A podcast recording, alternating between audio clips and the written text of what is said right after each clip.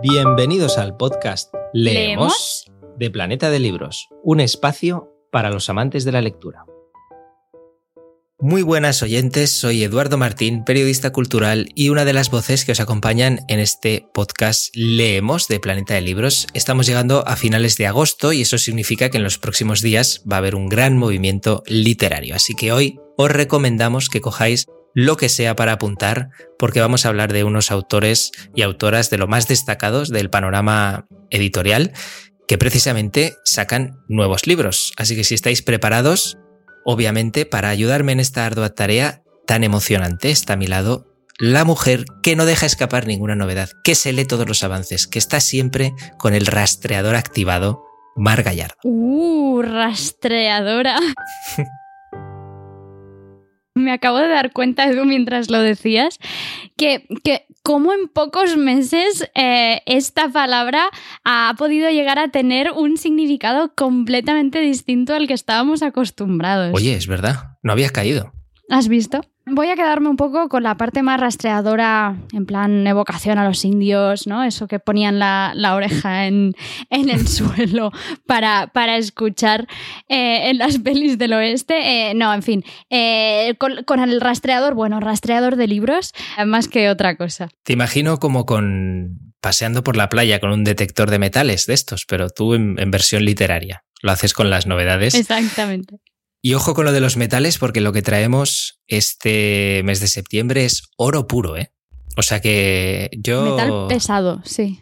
Exacto, yo os diría que estéis muy atentos a esta nuestra primera sección, que si te parece, Mar, empezamos ya con, con Actualit.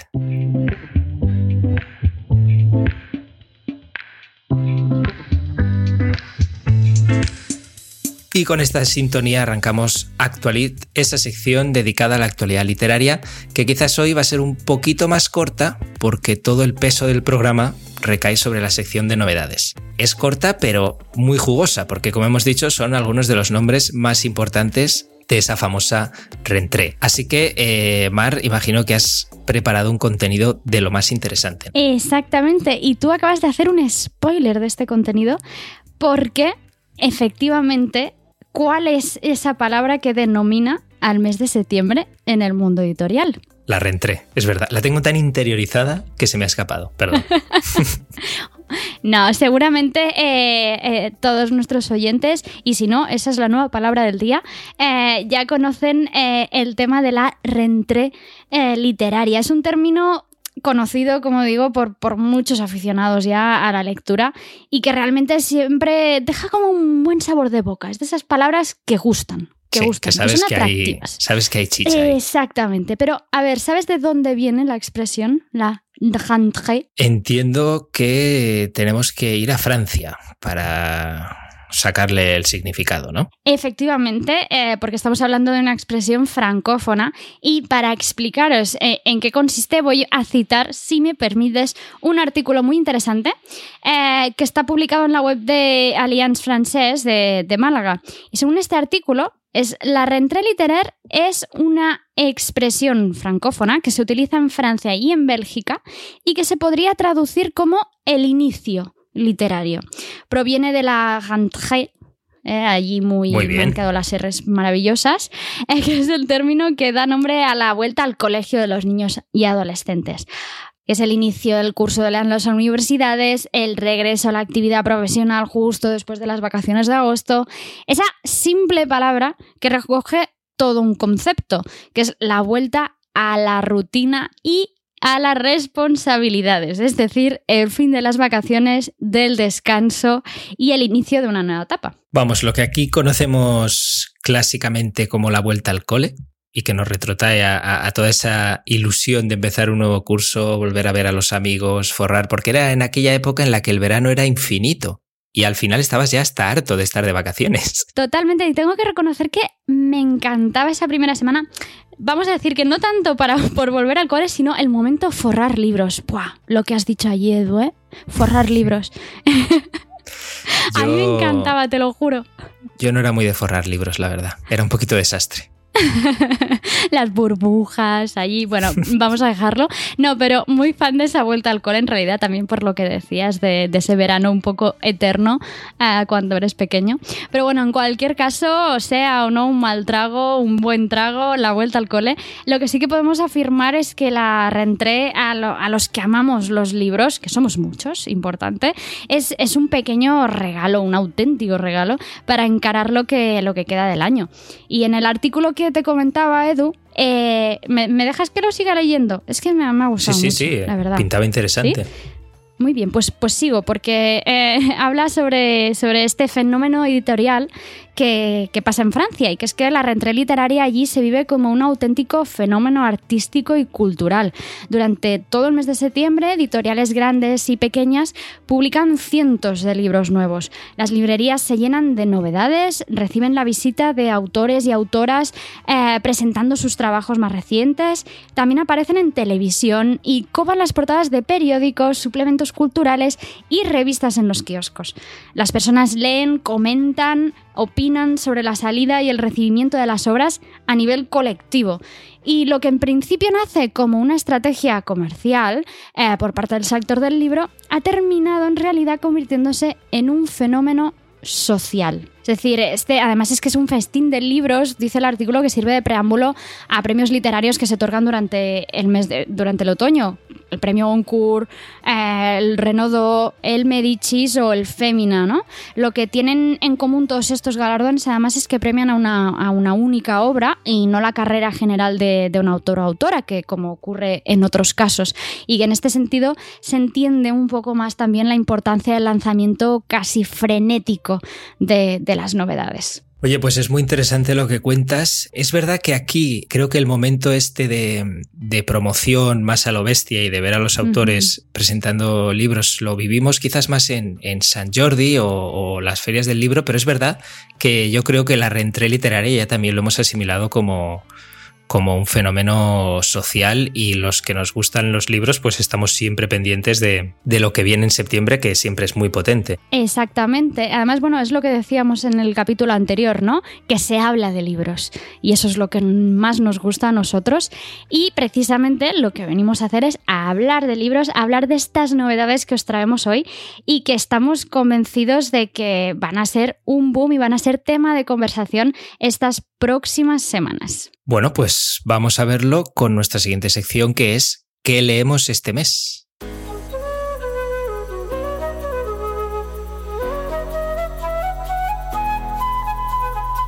Bien, pues estamos en el núcleo duro del programa. Hemos estado calentando el hype, como se dice ahora mismo, en plan, oye, eh, ¿qué son esos libros tan maravillosos de los que van a hablar?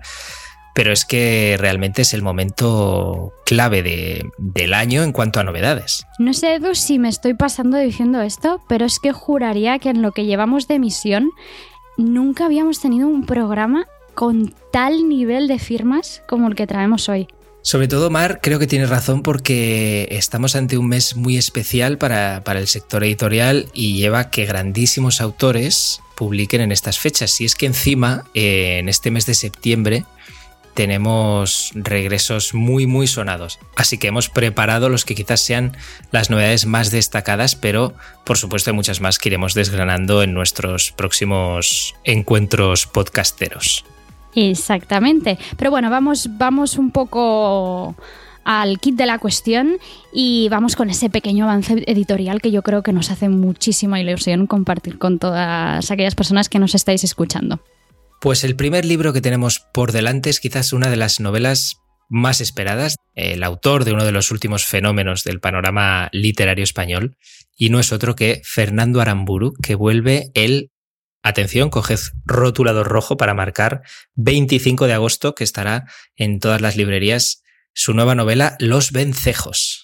Mira, Edu, yo creo que, no tengo palabras para poder describirte en estos momentos las ganas que tengo de leer eh, el nuevo libro de, Fernando Aramburu.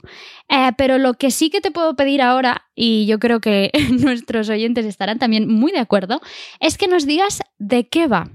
¿De qué va? Porque el libro todavía no ha salido, eh, ahora en esta segunda quincena de, agosto en la que estamos, pero, pero yo creo que tú nos puedes avanzar un poco la trama. Yo puedo avanzar un poquito y, muy atentos porque os va a dejar con la, con la boca abierta, porque Los Vencejos cuenta la historia de Tony, que es un profesor de instituto que está enfadado con el mundo y decide poner fin a su vida. De esta manera empieza bastante tensa la trama, pero eh, Tony es una persona meticulosa y serena y entonces tiene elegida la fecha. Lo va a hacer dentro de un año. Entonces, hasta ese momento, hasta dentro de un año, lo que hará es cada noche redactar en el piso que comparte con su perra Pepa y una biblioteca de la que se va desprendiendo como una crónica personal, dura y descreída, pero no menos tierna y humorística.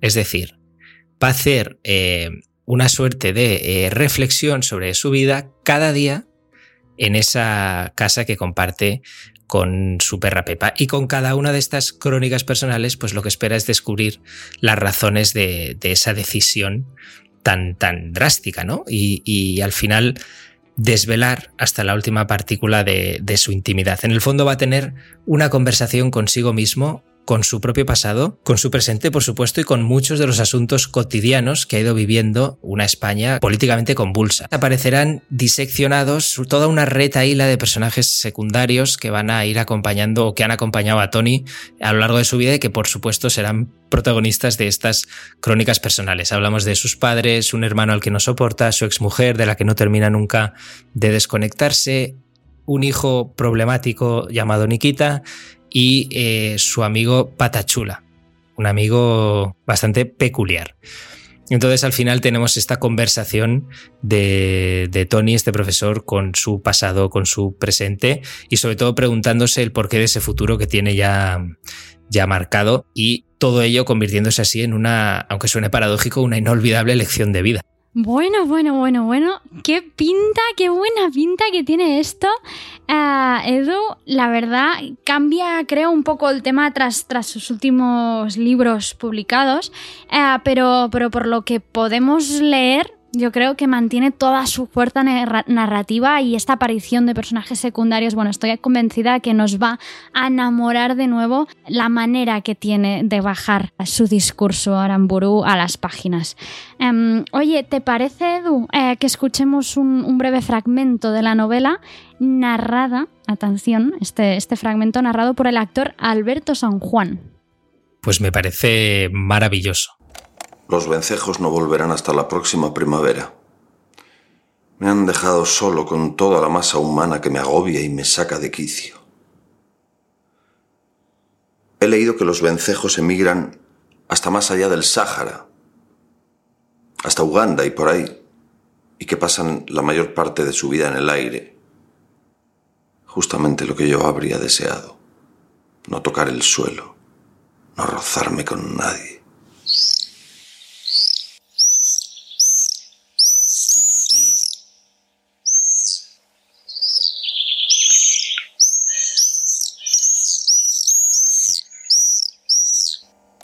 Bueno, yo te he hecho caso, Edu, he cogido el rotulador rojo, ya lo he marcado y lo he apuntado, casi que me he cargado la página de la agenda.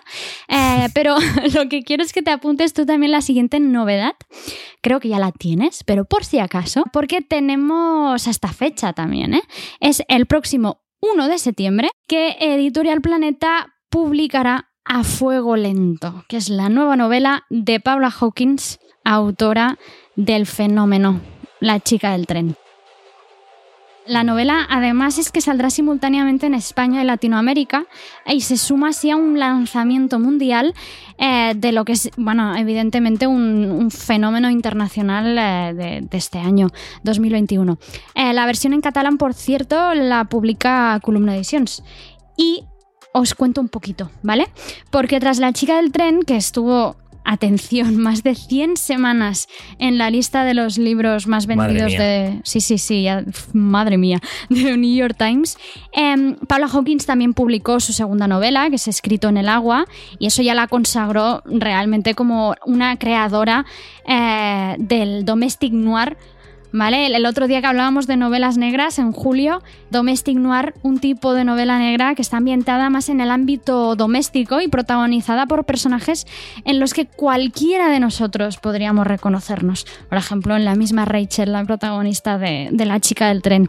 Eh, y en esta nueva novela, Paula Hawkins lo que hace es explorar un poco las razones últimas que pueden llevar a una persona o a varias que han sufrido a matar a matar, imagínate. Eh, y lo hace un poco a través de tres mujeres, por eso decía más de una persona, eh, que se enfrentan a los prejuicios que la sociedad proyecta, ha proyectado sobre ellas mismas. Sé que tienes ganas de hablar, Edu, porque tú estás enterado, yo creo, mejor que nadie de, de, todas las novedades de Internacional, así que puedes decirnos un poquito más sobre, sobre esta novela.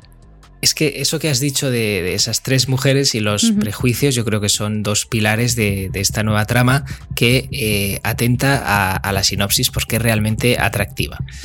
Empieza con el descubrimiento del cuerpo de un joven que ha sido asesinado brutalmente, además, en una casa flotante de Londres. Y esto eh, pone en el foco a tres, precisamente a tres mujeres, tres de ellas que pueden ser o no las culpables del crimen. Tenemos a Laura, que es la chica conflictiva que justo quedó con la víctima la noche en que murió. Está Carla, que aún está de luto por la muerte de un familiar y es la tía del joven. Y está Miriam, que es la indiscreta vecina que oculta información del caso a la policía. Tres mujeres que no se conocen, pero que tienen distintas conexiones con la víctima. Y al final tres mujeres que por diferentes razones viven con resentimiento y que, consciente o inconscientemente, esperan el momento de reparar el daño que se les ha hecho. Increíble, increíble. Además sé que cuando lo describe, eh, bueno, tú me dirás, pero si se pone en la mente de estas tres mujeres eh, a la hora de narrar eh, y, nos introduce a nosotros los lectores allí para seguirlas en primera persona, va a ser espectacular. Fíjate que eh, la chica del tren vendió más de 27 millones de ejemplares y puedo decir ya que todos esos fans de la chica del tren aquí con A Fuego Lento se van a encontrar como en casa. Qué bien, qué bien. Ya no digas. Eh, oye, eh, Edu, pero una cosa, estamos hablando de ficción pero esta reentré literaria que, nos, espera y hacia la que nos, abalanzamos ya con muchas ganas, eh, no solo de ficción, porque también es un tiempo, la verdad es que muy propicio para, para ensayos. Y yo te quiero traer un ensayo de eso que es de esos libros que nos incitan un poco a cambiar de rutina y, algún aspecto de, nuestras vidas que quizá es un poco mejorable. Yo creo que, te has estudiado bien el guion y, y efectivamente en septiembre llega también a las librerías una de las autoras de no ficción más destacadas, también autora de uno de los últimos fenómenos literarios en este terreno, el de la no ficción, y regresa, hablo de Marian Rojas Estapé, con Encuentra tu persona vitamina. Exactamente, si, no os suena la autora, bueno, yo os tengo que decir que personalmente, eh, bueno, fue un amor a primera vista, eh, porque además eh, tuve el placer de escucharla, o sea, de verdad, si, aparte de leerla, por favor, buscadla, buscad su canal de YouTube, entrar en su Instagram y simplemente escuchad lo que os tiene que decir, porque para mí fue un amor a primera persona con, con ese primer libro, que seguro que sí que os suena, que es cómo hacer que te pasen cosas buenas y que han leído La friolera atento al dato, de más de 250.000 personas ya. Estaría mal tener las mismas cifras que. Bueno, yo con la mitad ya me conformo. Bueno, ¿y qué digo? La mitad, la mitad de la mitad. Porque vaya cifras, pero con esta nueva publicación yo creo que, va a ser también todo un éxito porque al final a quién no le interesa resolver esas preguntas, ¿no? Que sirven como, como adelanto al libro, en plan, por qué hay personas que nos hacen sufrir tanto y otras que nos generan confianza y, solo la presencia casi ya nos reconforta, ¿no? O por qué hay gente que tiene tendencia a establecer relaciones dolorosas y complicadas, o, o si, si amamos como nos amaron, o, o si hay algo bioquímico detrás de esta confianza, etc. Son todo preguntas que, que nos responde el libro y que explica Marian Rojas como, como solo ella sabe hacer. Eh, me gusta que lo digas porque tiene una manera de, contar las cosas y de hablarte de cosas eh, científicas y de, palabras o de, cosas que normalmente nosotros no acostumbramos a escuchar al día a día. Por ejemplo, me acuerdo con cómo hacer que te pasen las cosas buenas, yo descubrí que era el cortisol. Ah, sí, es verdad. La hormona del cortisol, que es esa hormona que se libera eh, como respuesta al estrés y que un exceso de cortisol realmente puede estar detrás de, la mayoría de problemas psíquicos y físicos que podemos llegar a, sentir en nuestro cuerpo. Y en este caso hace lo mismo de una manera divulgativa ah, mm, perfecta con la hormona de la oxitocina por ahí van un poco la premisa del, libro, ¿no? Que, o, la gran característica que hace de, de Marian Rojas una autora brillante, que es hacer de las preguntas cotidianas que tienen respuestas complejas, pero una explicación muy sencilla. Y, lo hace además con un tono siempre divulgativo, mm, con una capacidad para responder preguntas que están ahí en nuestro día a día, latentes. Y al final, Marian Rojas lo que, lo que dice es que estamos diseñados para vivir en familia y en sociedad relacionarnos y querernos y nuestra felicidad va a depender en gran medida de esa capacidad que tengamos para mantener buenas relaciones con, los que nos rodean. Además, hoy en día, tristemente, pues arrastramos heridas emocionales que, nos impiden de conectar, digamos, de manera sana con, ese entorno. Y el objetivo, digamos, de Encuentra tu persona vitamina es ayudar a comprender ese vínculo con padres, eh, amigos, pareja, etcétera, etcétera, al final las personas que nos rodean y que nos acompañan en este viaje. Exactamente, y que si nos comprendemos, yo creo, un poco entre todos, ¿no? Eh, todo, todo sale mejor, estamos más aliviados, menos cortisol en el cuerpo Ah, pero sí, lo que tú decías, somos seres sociales, eso está, eso está claro. Eh, pero bueno, no, os penséis que esto es un libro de autoayuda sin fundamento, o sea, ya os lo decíamos también con Edu, es una obra divulgativa, pero con un gran trabajo, grandísimo trabajo de documentación detrás. Eh, porque la doctora Marian Rojas Estapé eh, te acerca de una manera al apego, a la infancia y al amor desde un punto de vista completamente científico, psicológico y humano. Y, como decía, bueno, os va a presentar la hormona de la oxitocina. ¿Qué puede ser mejor que descubrirla y saber qué, qué nos aporta y qué problemas podemos tener con ella? Oye, pues si no recuerdo mal, hemos hablado de narrativa nacional con Aramburu, de internacional con Paula Hawkins y de ensayo con Marian Rojas, a ver qué es lo que nos falta en, en este carrusel de recomendaciones de Rentré. Juvenil, juvenil, ¿no, Edu? Efectivamente, juvenil. La verdad es ah. que sabía, ¿sabes la típica pregunta que lanzas sabiendo la respuesta? A veces lo hago y todo. A veces lo sé. Son, están bien. Sí, están bien, sobre todo porque es efectivamente juvenil la respuesta y eh, traemos, cómo no, una recomendación para los pequeños grandes lectores que también pueden pasarse por las librerías en esta rentré. Y además creo que segurísimo que estos jóvenes lectores van a disfrutar, van a gozar como nunca de cuando no queden más estrellas que contar que es la nueva novela de María Martínez. Eh, en realidad este es otro regreso muy especial, yo creo, a las librerías, porque María Martínez es una escritora española de éxito, vamos, creciente. Eh, muchísimos jóvenes lectores seguro que saben, nos están escuchando, saben de qué autora estamos hablando. Tú y otros desastres naturales, la fragilidad de un corazón bajo la lluvia. Son dos eh, maravillas eh, que os recomendamos 100%, sus últimas dos novelas.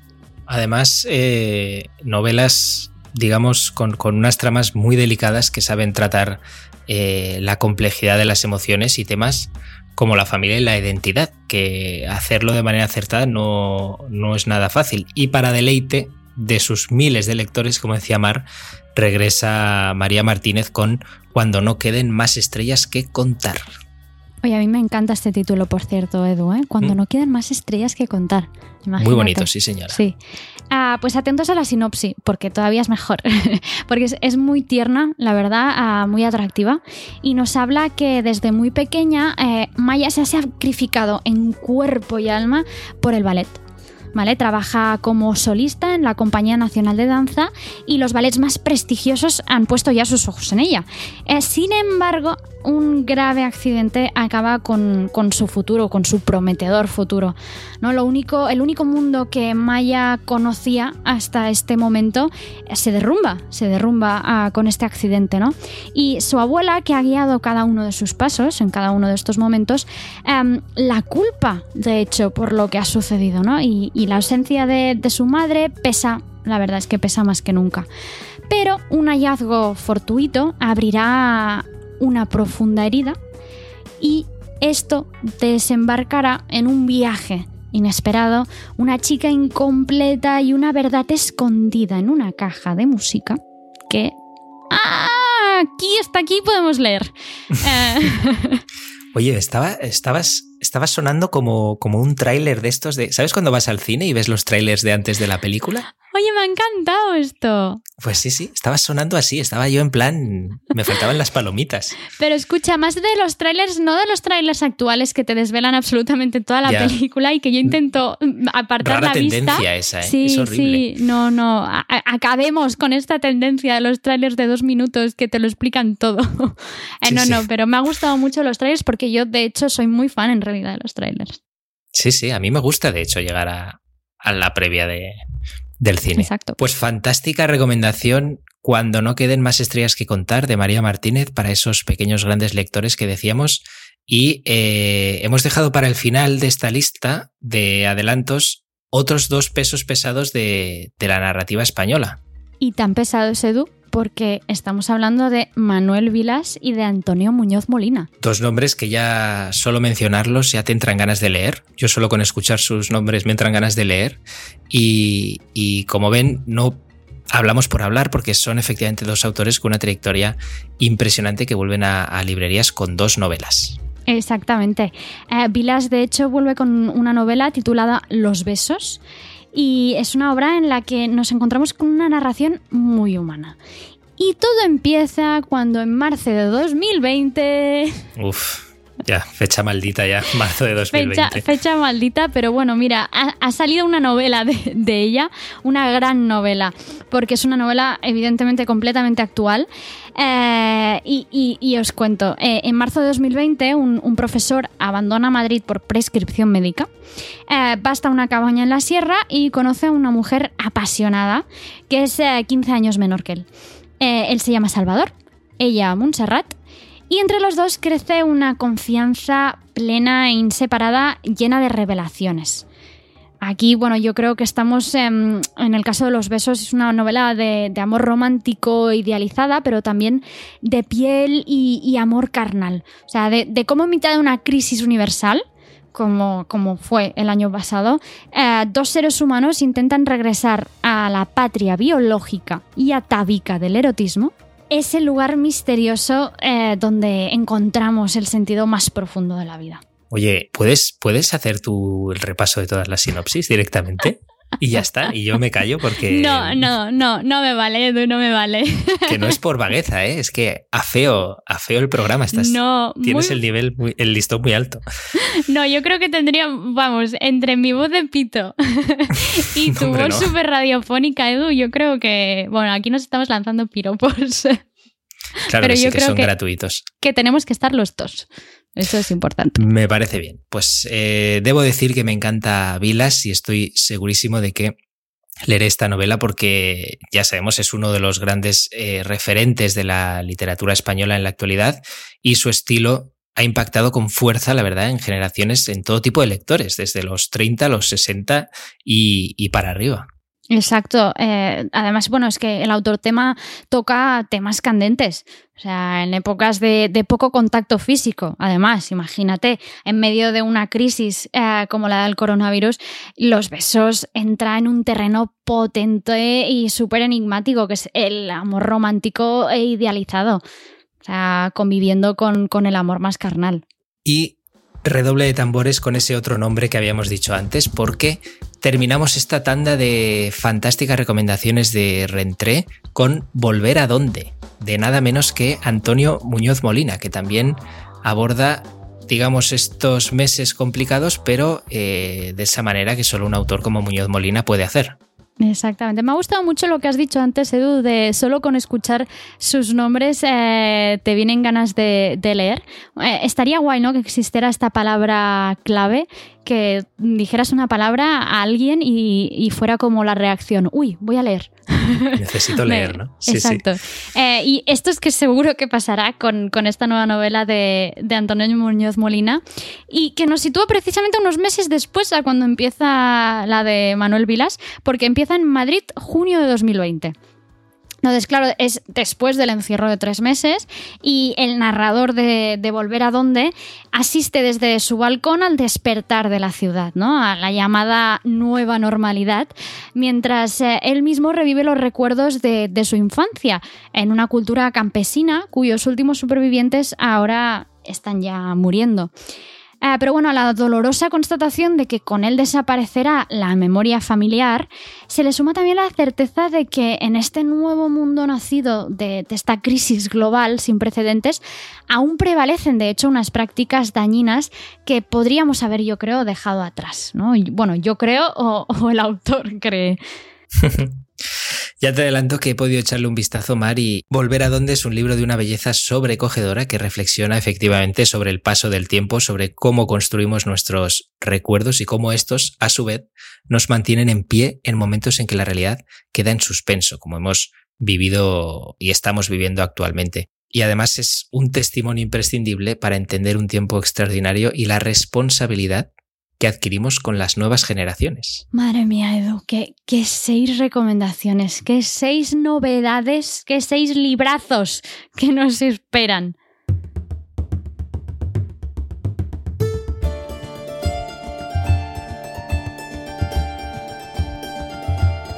Programón que nos ha quedado y además esto no es lo único que hablaremos de estas seis novedades. Aquí hemos hecho una presentación de lo que viene en la rentré en este podcast de agosto, pero recordad que son libros de una talla y autores y autoras de una talla que por supuesto seguiremos indagando con más contenido en próximos episodios de, Leemos. Bueno, sin ninguna duda, no hemos acabado aquí, yo creo, de hablar de todos ellos y lo haremos con mucho gusto tantas veces como sea necesario. Llegamos así al final de nuestro segundo podcast de agosto, una nueva edición de Leemos, el programa para los amantes de la lectura. Muchas gracias, Mar, como siempre. Un placer, Edu, igualmente. Y hoy en próximos programas vamos hablando de más novedades, ¿no? Que esto yo creo que de la vuelta a, las novedades literarias como que, como que me gusta. Exacto, seguiremos hablando porque volveremos con las pilas más cargadas a ese mes de septiembre y sobre todo con muchas ganas de leer. Así que os leemos y nos escuchamos. Y terminamos el programa de hoy, como siempre, con ese inicio de un audiolibro y aprovechamos y os vamos a poner eh, el audiolibro de Cómo hacer que te pasen cosas buenas de Marian Rojas. Ocasión perfecta. Hasta luego.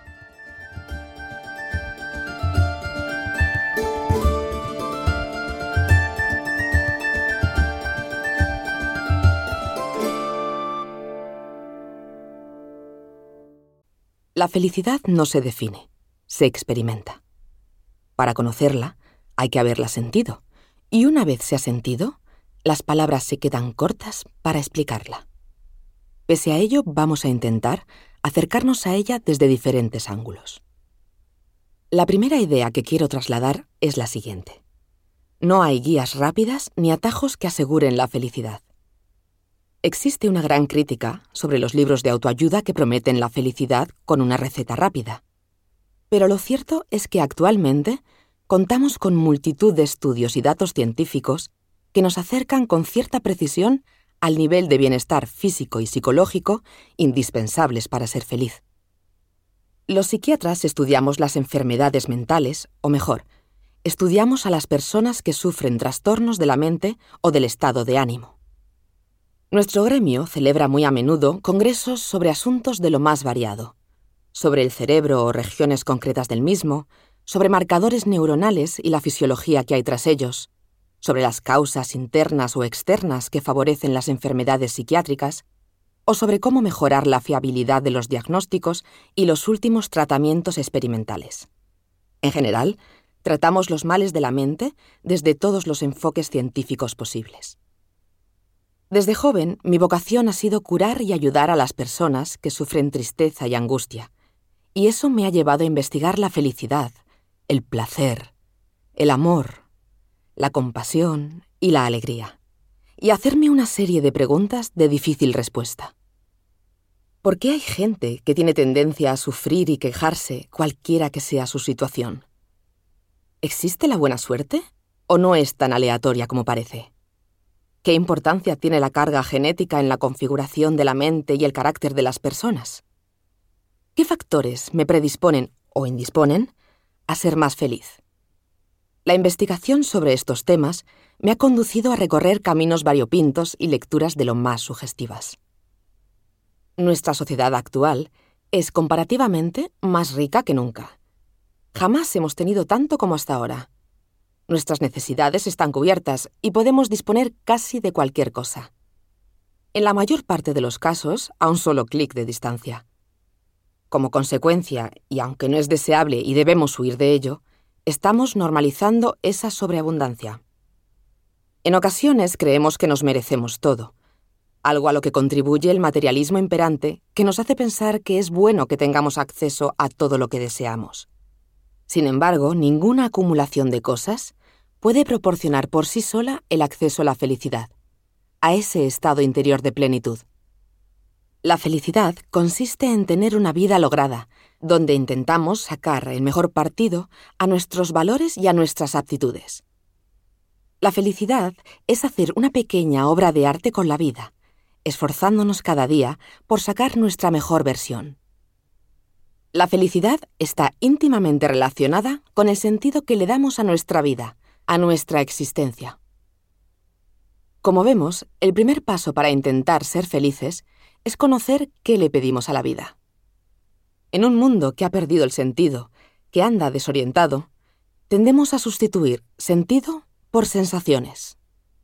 La sociedad sufre un gran vacío espiritual que se intenta suplir con una búsqueda frenética de sensaciones tales como satisfacciones corporales, sexo, comidas, alcohol, etc.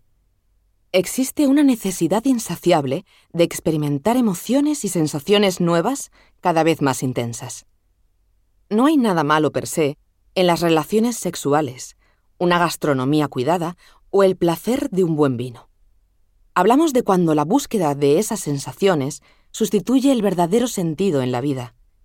En esos casos de desorientación, la acumulación de sensaciones produce una gratificación momentánea, mientras que el vacío en nuestro interior crece como un agujero negro apoderándose paulatinamente de nuestra vida, lo que conduce, de manera inevitable, a rupturas psicológicas o comportamientos destructivos.